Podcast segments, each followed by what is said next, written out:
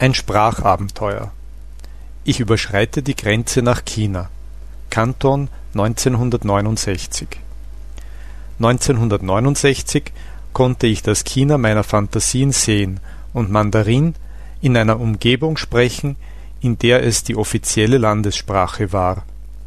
Ich überquerte die Lowu-Brücke von Hongkong nach China in der Nähe eines kleinen Dorfes namens Shenzhen. Vom Wartesaal des Bahnhofs aus konnte ich nur die Reihen niedriger Bauernhäuser hinter Plakaten erkennen, auf denen die Menschen mit Slogans zu größeren revolutionären Anstrengungen aufgerufen wurden. Heute ist dieses stille Dorf eine der größten Städte Chinas geworden, ein riesiges Stadtgebiet mit modernen Wolkenkratzern und einem florierenden Kapitalismus und führend in der Hightech Mode und anderen Industrien. Als Ausländer saß ich im Zug nach Kanton, dem heutigen Guangzhou, automatisch im Abteil mit weichgepolsterten Sitzplätzen. Ich hatte daher ein Anrecht auf eine Tasse Blütentee, der regelmäßig von einem Bediensteten mit heißem Wasser aufgefüllt wurde, während der Zug durch die Provinz Süd-Guangdong mit seinen Hügeln aus roter Erde und grünen Reisfeldern fuhr. Ich horchte angespannt auf die ständigen politischen Botschaften, die über die Lautsprecheranlage des Zuges durchgesagt wurden.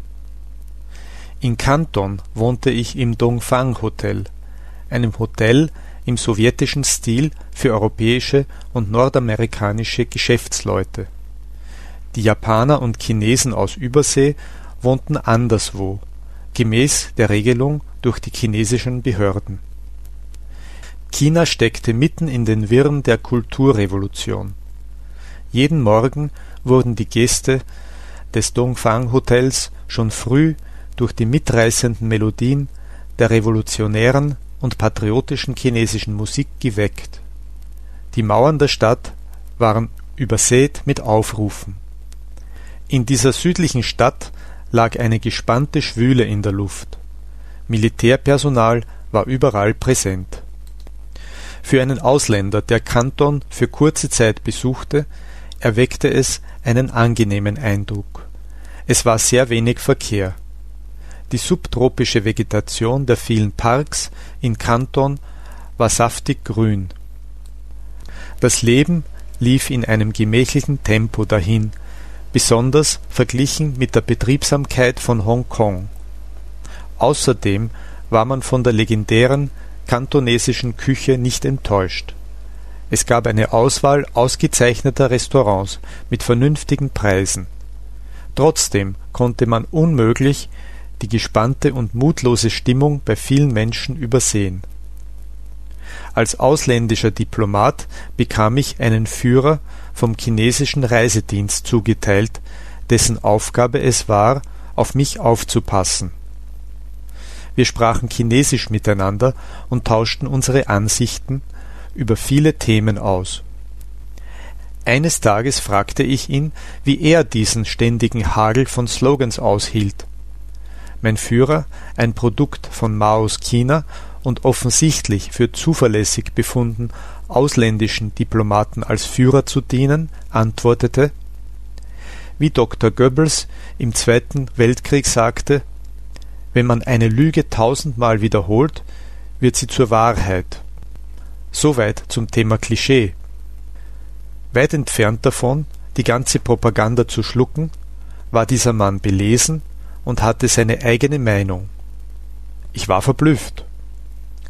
Zwischen 1969 und 1970 war ich ein regelmäßiger Besucher der Internationalen Handelsmesse von Canton, in meiner Eigenschaft als Handelsdelegierter. Ich war dort, um kanadischen Geschäftsleuten bei ihren Gesprächen mit den Vertretern chinesischer Außenhandelsunternehmen zu helfen.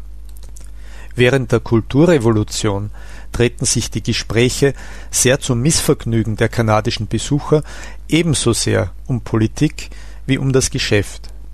Ich versuchte zu verstehen, was wirklich in China vorging, aber das war ziemlich schwer Oft wurde ich zu verschiedenen Darbietungen der neuesten Ausgabe der chinesischen Revolutionären Oper eingeladen, deren ideologischer Inhalt von Jiang Qing, der Frau des Vorsitzenden Mao, revidiert und genehmigt wurde, der Anführerin der Viererbande, die China zu jener Zeit regierte. Ungefähr zur gleichen Zeit war Kanada in Verhandlungen mit China zur Aufnahme diplomatischer Beziehungen getreten.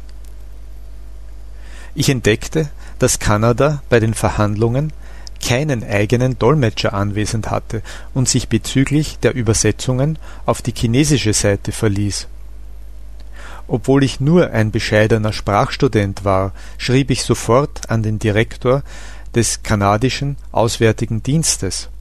Ich protestierte weil das Fehlen eines eigenen Dolmetschers für das Image Kanadas erniedrigend war und für jene von uns, die im Auftrag der Regierung Chinesisch lernten, wenig ermutigend. Ich empfahl, dass mein Kollege Martin Collercott, der ein Jahr länger Chinesisch studierte als ich, zu den Verhandlungen beigezogen werden sollte. Bald war Martin auf dem Weg nach Stockholm, wo die Verhandlungen stattfanden 1970 nahm Kanada diplomatische Beziehungen mit der Volksrepublik China auf. Im Oktober des Jahres begleitete ich die erste kanadische Delegation auf einen zehntägigen Besuch Beijings, um mitzuhelfen, ein Botschaftsgebäude für Kanada zu finden und andere verwaltungsmäßige Vorkehrungen zu treffen. Die alte Stadt mit ihren grauen Mauern und versteckten Hinterhöfen erschien wie eine einzige große verbotene Stadt. Der Kaiserpalast, auch offiziell als verbotene Stadt bezeichnet, war in seinen Ausmaßen majestätisch. Im Irrgarten der Hutungs oder Gassen, die ihn umgaben, wurde ich an Lausches berühmten Roman Rickshaw Boy erinnert. Ich stellte mir die Leute vor, die hinter diesen Mauern lebten und in aller Stille die zeitlosen Traditionen der chinesischen Kultur pflegten: Malerei, Kalligraphie, die Peking-Oper oder die Dichtkunst, während draußen die Behörden bestrebt waren, genau dieses Erbe aufgrund ihrer eigenen Interessen zu diskreditieren. Jeden Morgen aßen wir zum Frühstück Kaviar, der aus dem Fluss Ussuri kam. Wir bekamen zum Abendessen Pekingente oder aßen in einem mongolischen Restaurant aus dem 15. Jahrhundert. Damals gab es keine modernen Gebäude, und die Stadt sah aus, wie sie seit Jahrhunderten ausgesehen hatte.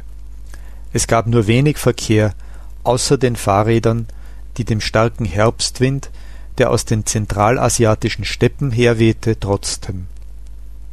Ich genoss vollauf meine Besuche in China, obwohl man den Chinesen auf persönlicher Ebene nicht leicht näher kam. Ich besuchte China ein paar Mal in den 70er und frühen 80er Jahren, dann war es für mich bis 2002 unmöglich, China zu besuchen. Als ich nach so langer Abwesenheit zurückkehrte, fand ich das Tempo der Bautätigkeit und den Wandel Chinas schier unglaublich. Nach all meinen Anstrengungen, Chinesisch zu lernen, werde ich dank der heutigen Veränderungen in China endlich Gelegenheit finden, Mandarin regelmäßig zu verwenden und mit gewöhnlichen Chinesen im geschäftlichen und persönlichen Bereich Beziehungen zu knüpfen. Das ist für mich sehr befriedigend, denn das Ziel des Spracherwerbs ist die Kommunikation mit Menschen